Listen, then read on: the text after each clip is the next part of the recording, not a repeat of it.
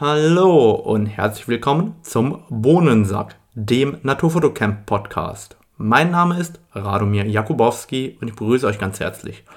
Heute gibt es zum einen einen kleinen Jahresrückblick und gleichzeitig gibt es ein kleines Weihnachtsthema. Das Weihnachtsthema wird sich mit dem Thema Bouquet und Hintergrund beschäftigen. Ähm, konkret deswegen ein Weihnachtsthema, weil im Hintergrund immer mein Tannenbaum zu sehen ist und der Tannenbaum schöne Unschärfekreise macht für den Vergleich und dementsprechend habe ich das mal als Weihnachtsthema genommen. Alle Shownotes findet ihr wie immer unter www.naturfotocamp.de unter dem Reiter Podcast. Dort findet ihr natürlich auch die Bilder, die zu diesem Vergleich gehören, über die ich auch sprechen werde.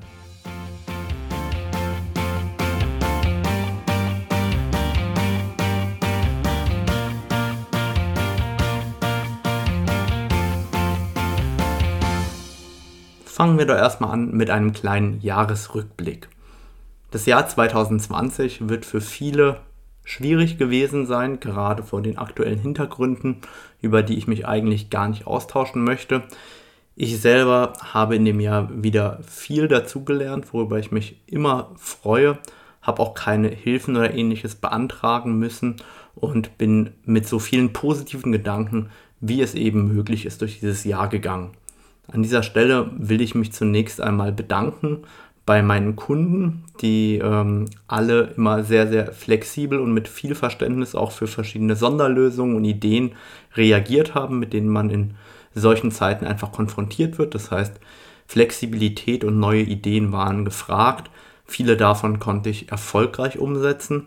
Auch der Bohnensack, also der Podcast, den wir gerade hören, ist ja eigentlich ähm, nur deswegen entstanden, weil ich auf einmal Zeit dafür hatte und die Idee geboren worden ist. Also auch das ähm, verdanken wir sozusagen diesem Jahr. Ich freue mich extrem, dass äh, in dem Jahr mein Buch im Humboldt Verlag erschienen ist. Das Buch Workshop Naturfotografie vor der eigenen Haustür und auch, dass das Buch bis dato sehr erfolgreich angelaufen ist. Ihr findet das Buch natürlich wie immer bei mir auf der Website auch zum Bestellen. Ich hatte die Chance in diesem Jahr mehrere Cover Stories rauszubringen für große Magazine in Deutschland und gleichzeitig war ich auch wieder erfolgreich bei einigen großen Naturfotowettbewerben, wie zum Beispiel Kategoriesieger beim GDT Naturfotograf des Jahres und auch beim Nature Photographer of the Year.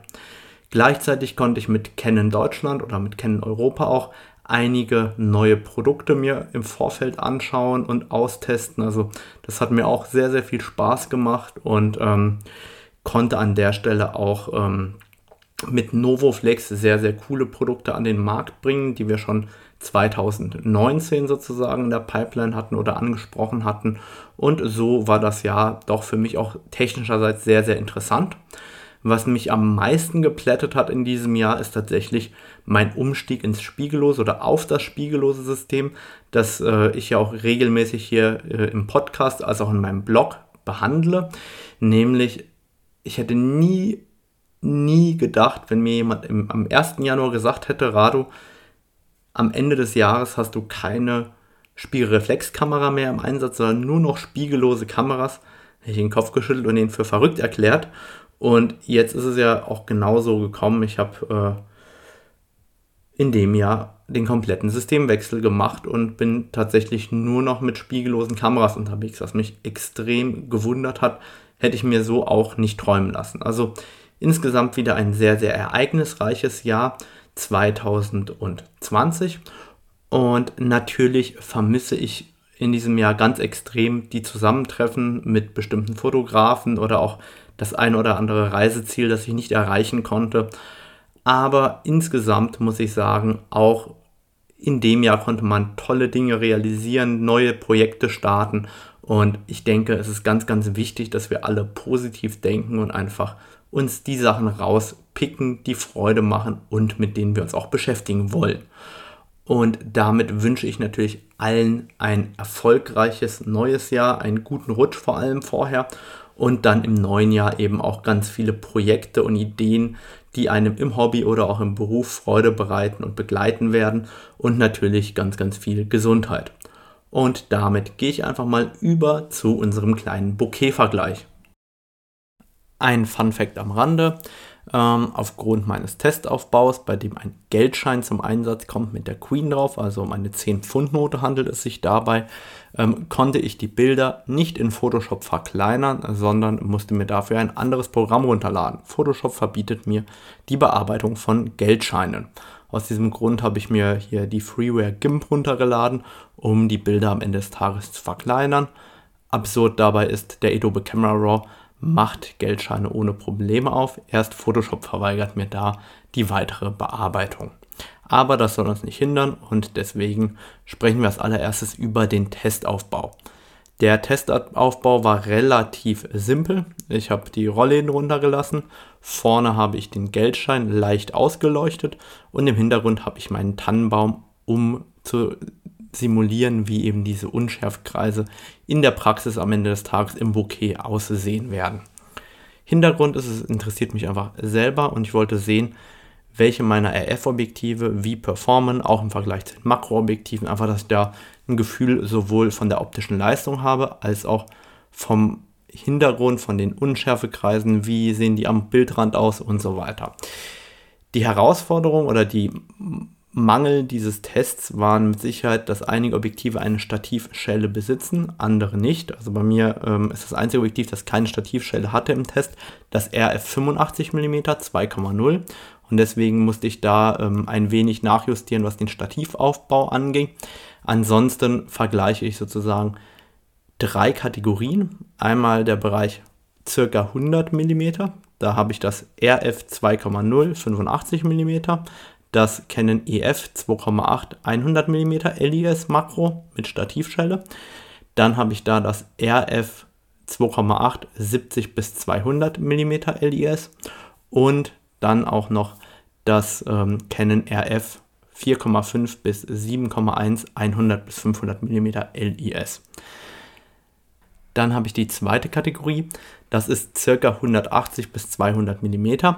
Da vergleiche ich das 70-200, also das RF 2,8 70-200 mit dem Canon RF 4,5 bis 7,1 100 bis 500 mm LIS und mit dem Sigma OS 2,8 180 mm Makro. Und dann habe ich die dritte Kategorie, da geht es um 400 mm.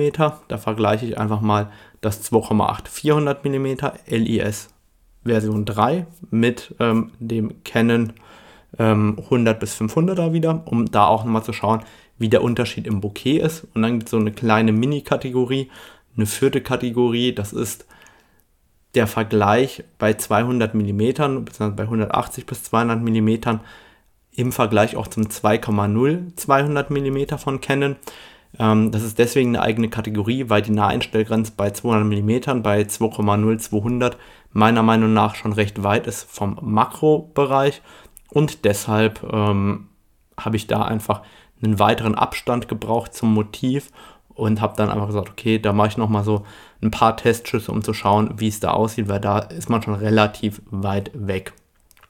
Generell ähm, hat sich das Ganze immer orientiert an der Naheinstellgrenze der Objektive. Das heißt, ähm, bei der Kategorie 100 mm war das die Naheinstellgrenze vom 70 bis 200er und in der Kategorie 180 mm war das die äh, Naheinstellgrenze auch vom 100 bis 500 mm und ähm, bei 400 mm war es die Naheinstellgrenze vom 2,8 400 mm LIS Version 3.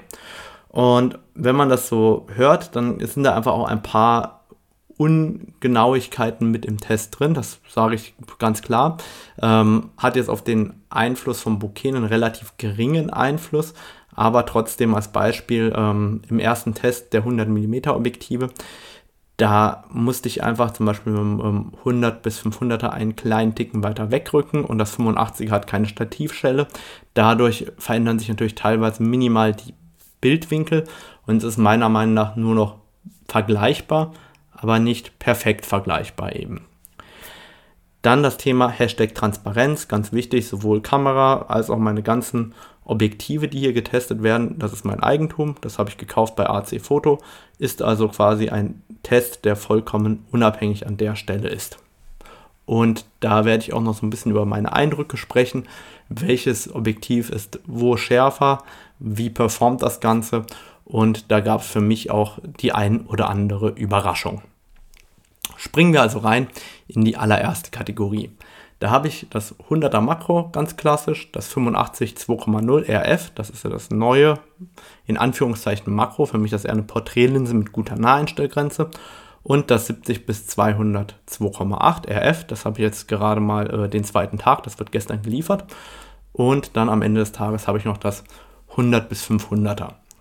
Was mir dabei aufgefallen ist, ähm, generell die ähm, Canon 70-200er, also die 70-200er der anderen Hersteller, empfand ich im Nahbereich an der Naheinstellgrenze immer sehr schlecht. Also optisch einfach nicht richtig scharf.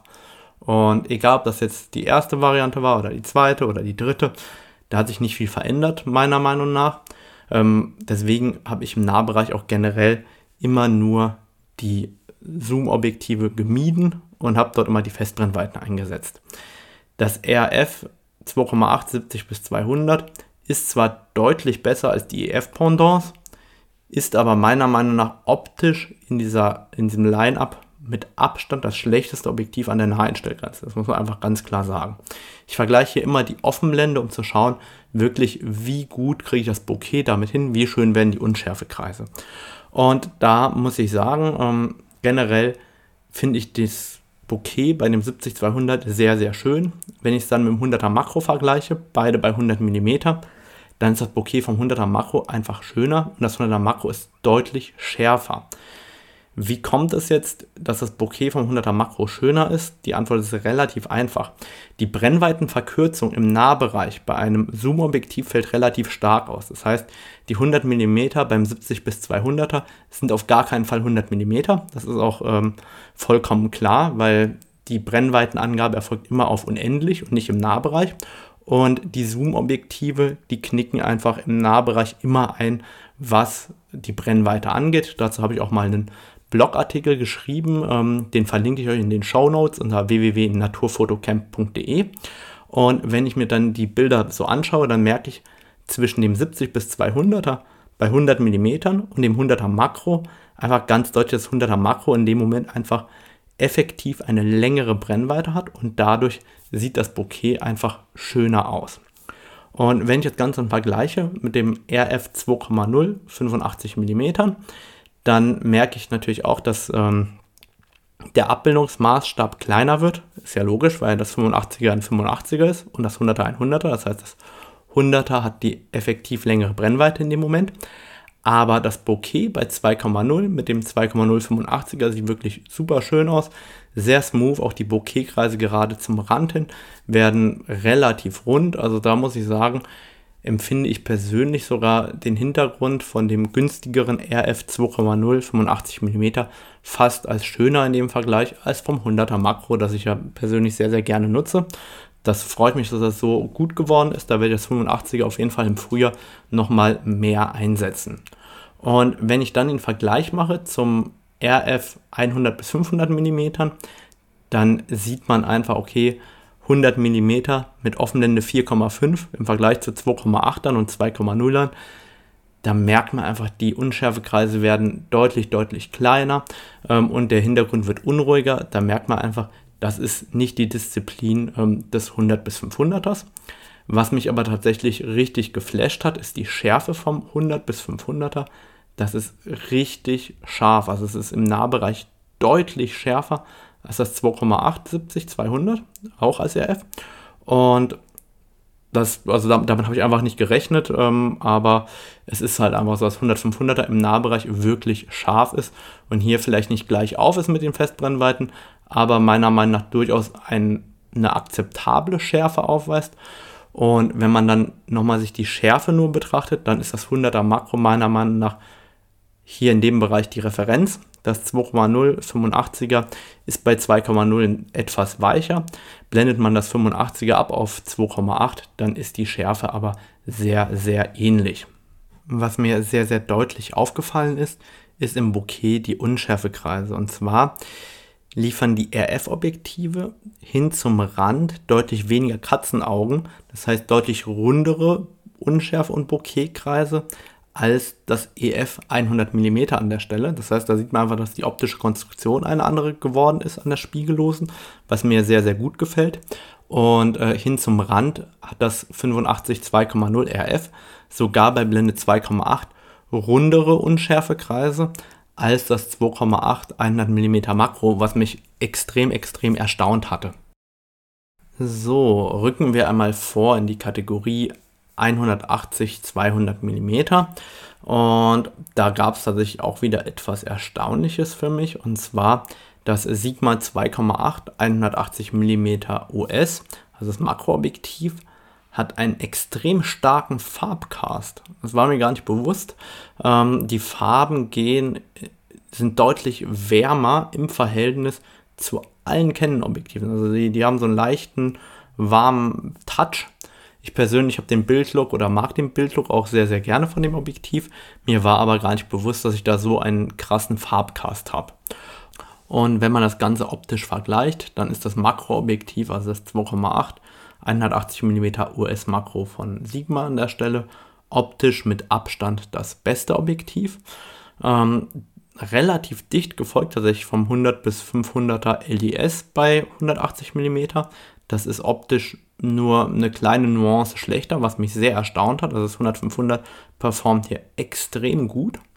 Und dann mit relativ weitem Abstand kommt wieder das RF 2,8 70-200 und wie gewohnt ist das 70-200er im Nahbereich einfach nicht so scharf wie die anderen Objektive. Vom Bokeh ist es so, man merkt im ersten Moment natürlich wieder den extremen Unterschied in der Brennweite. Die Zooms haben bei den angegebenen 176, 177 mm effektiv eine viel geringere Brennweite als das 180er Makro. Ich habe mal weiter getestet und musste beim 100 bis 500er auf in etwa 258 mm zoomen, um einen ähnlichen Bildausschnitt zu finden. Das heißt, im Nahbereich an der Naheinstellgrenze ungefähr vom 100 bis 500er muss ich auf 258 mm zoomen, damit ich die 180 mm Brennweite des Makroobjektives erreiche, was einfach wieder so krass zeigt, wie die Zoom-Objektive im Nahbereich Brennweite verlieren, beziehungsweise die effektive Brennweite ist einfach deutlich, deutlich geringer bei den Zoom-Objektiven.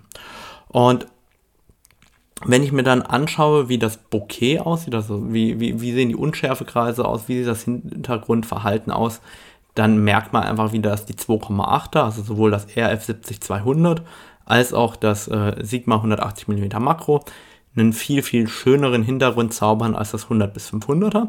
Und dann ist es so, dass ähm, die Unschärfekreise gerade beim 180er Makro einfach viel größer sind aufgrund der effektiven Brennweite als beim 70 bis 200er und noch viel größer, auch jetzt aufgrund der Offenblende, als beim 100 bis 500er. Also da muss ich sagen, gefällt mir das Bokeh und die Unschärfekreise generell beim 180er Makro in der Kategorie mit Abstand am besten, ähm, gefolgt vom 70-200, das mir vom Bokeh her sehr, sehr gut gefällt, aber wie gesagt, ähm, an der Naheinstellgrenze sind die 70-200er einfach meiner Meinung nach äh, an der Grenze zur Unbrauchbarkeit. Also die EFs im Nahbereich bei 1,5 Metern oder 1,2 Metern Arbeitsabstand fand ich unbrauchbar. Die, das RF finde ich da schon ein gutes Stück besser. Ich würde es als brauchbar bezeichnen, aber nicht als wirklich richtig geil scharf im Nahbereich. Und ähm, das verändert sich dann, sobald man einen Ticken weiter weggeht. Aber direkt an der Naheinstellgrenze, also für Makros, ist es jetzt kein Objektiv, das ich äh, für die Makrofotografie äh, nehmen würde an der Stelle.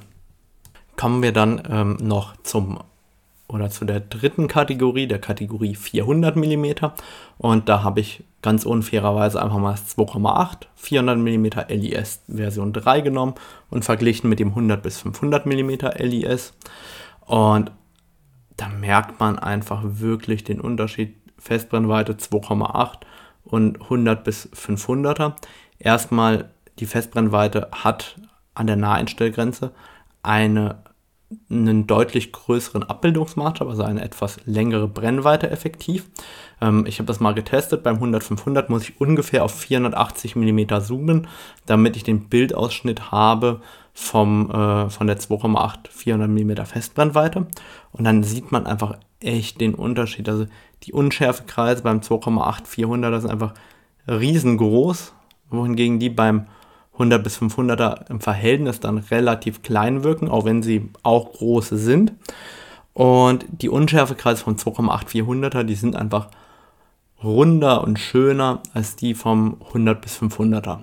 Irgendwo muss ja auch der Unterschied im Preis herkommen, ist ja auch klar. Wenn ich mir dann ähm, anschaue, wie die Schärfe ist, dann muss ich ehrlich sagen, dass mich das 100-500 extrem verblüfft. Es ist optisch wieder ganz nah dran an der Festbrennweite. Da ist die Festbrennweite wieder nur einen kleinen Hauch besser. Man muss halt dazu auch erwähnen, das eine Objektiv hat dann Blende 2,8 und das andere hat halt Blende 6,3. Das sind zwei ein Drittel Blenden Unterschied. Das ist, äh, macht sich dann auch bemerkbar in der Verschlusszeit.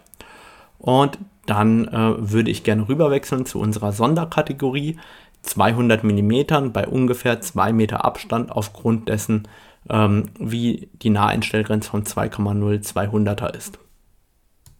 Also, und wenn wir uns jetzt in der Kategorie bei 2 Meter Abstand das Ganze anschauen, dann sehen wir als aller, allererstes, dass das ähm, 200 2,0 mit Abstand das allerschönste Bouquet macht, mit den größten und schönsten Unschärfekreisen, hat den schönsten Bildlook äh, mit Abstand in dem Vergleich. Darauf folgt dann das 180er und das 70 bis 200er. Die sind in dem Vergleich sehr nah beieinander, auch was die Freistellung angeht. Ähm, das 180er logischerweise bei 180 mm, das 70-200 bei 200 mm. Und da merkt man dann, dass das 180er ein bisschen weniger Katzenaugen macht zum Bildrand hin als ähm, das ähm, 70 bis 200er, aber vom Bouquet sind die alle auf einem ähnlichen Niveau und dann kommt wieder das 100-500, das einfach nicht ganz so schön freistellt. Interessanterweise ist es an den Bildrändern neigt das 100-500 nicht zu Katzenaugen, sondern zu einer Mischung aus Katzenauge und halber Rundheit. Das ist einfach ähm, ganz typisch für nicht ganz so lichtstarke Teleobjektive. Und wenn wir uns die Schärfe anschauen, dann sind die Objektive hier alle sehr, sehr nah beieinander. Ähm, das 70-200 ist einen kleinen Ticken nur noch schlechter wie die anderen. Und da merkt man schon bei 2 Meter bis 1,9 Meter Abstand zum Motiv ist der 70-200 schon wieder richtig, richtig gut. Das heißt, diese ähm, schlechtere optische Leistung 70-200 bezieht sich eigentlich wirklich immer nur auf den Nahbereich. Also bei den EF-Objektiven war das meistens so von 1,8 bis 1,5 bis 1,8 bis 1,2 Meter. Und jetzt beim neuen RF 70-200 ist ungefähr von 1,5 bis 0,9 Meter Abstand.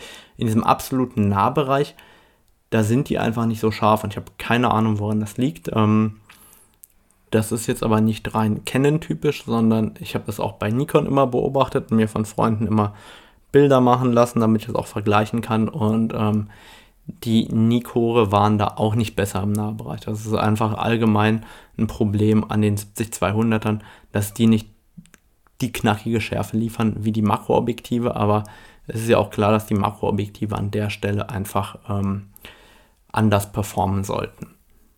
Was ist denn nun das Fazit nach diesem Vergleich?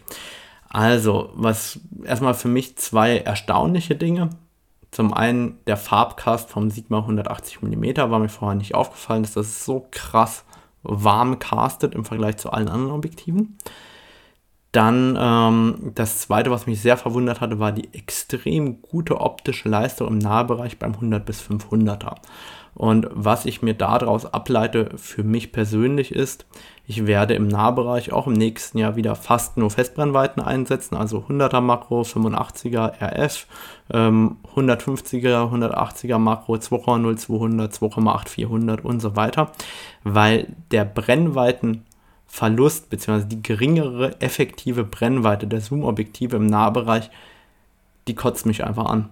Und dann ähm, habe ich gesehen oder dann sehe ich halt auch einfach für mich, dass der Bildlook von den Festbrennweiten einfach der schönere ist. Die Zoom-Objektive sind ein klasse Kompromiss, bringen da äh, für viele Bereiche eine gute Leistung, aber eben für meine ganze Pflanzen- und Nahbereichsfotografie werde ich auch weiterhin die Festbrennweiten einsetzen. Ähm, ansonsten war für mich wirklich verblüffend die optische Leistung vom 100-500er, die hat mich echt äh, umgehauen im Verhältnis und ich habe mich sehr darüber gefreut, dass das RF70 bis 200 bei allem Nörgeln so viel besser geworden ist im Nahbereich, weil wirklich die anderen Objektive, ähm, also die anderen äh, 70-200er im Nahbereich, noch deutlich schlechter waren bis dato. Ansonsten, ähm, dadurch, dass ich mich jetzt herumärgern muss mit der Software, weil Photoshop ja ähm, die RAWs nicht aufmacht, kann ich da auch ähm, schlecht direkte Vergleichs 100% Crops machen. Aus dem Grund ähm, lade ich euch gerne die äh, JPEGs aus der Kamera einfach so wie sie sind einmal hoch, dass ihr euch die mal angucken könnt äh, für eine Woche über WeTransfer. Und ansonsten wird es so sein, dass ich die verkleinerten Bilder natürlich in meinen Blog stelle, dass ihr euch wirklich das Bouquet im Vergleich angucken könnt. Aber aufgrund der Restriktionen mit den Geldnoten gibt es dann in dem Fall mal keine 100% Crops. Dann müsst ihr mir ausnahmsweise mal glauben, was das angeht. Vielen Dank fürs Zuhören.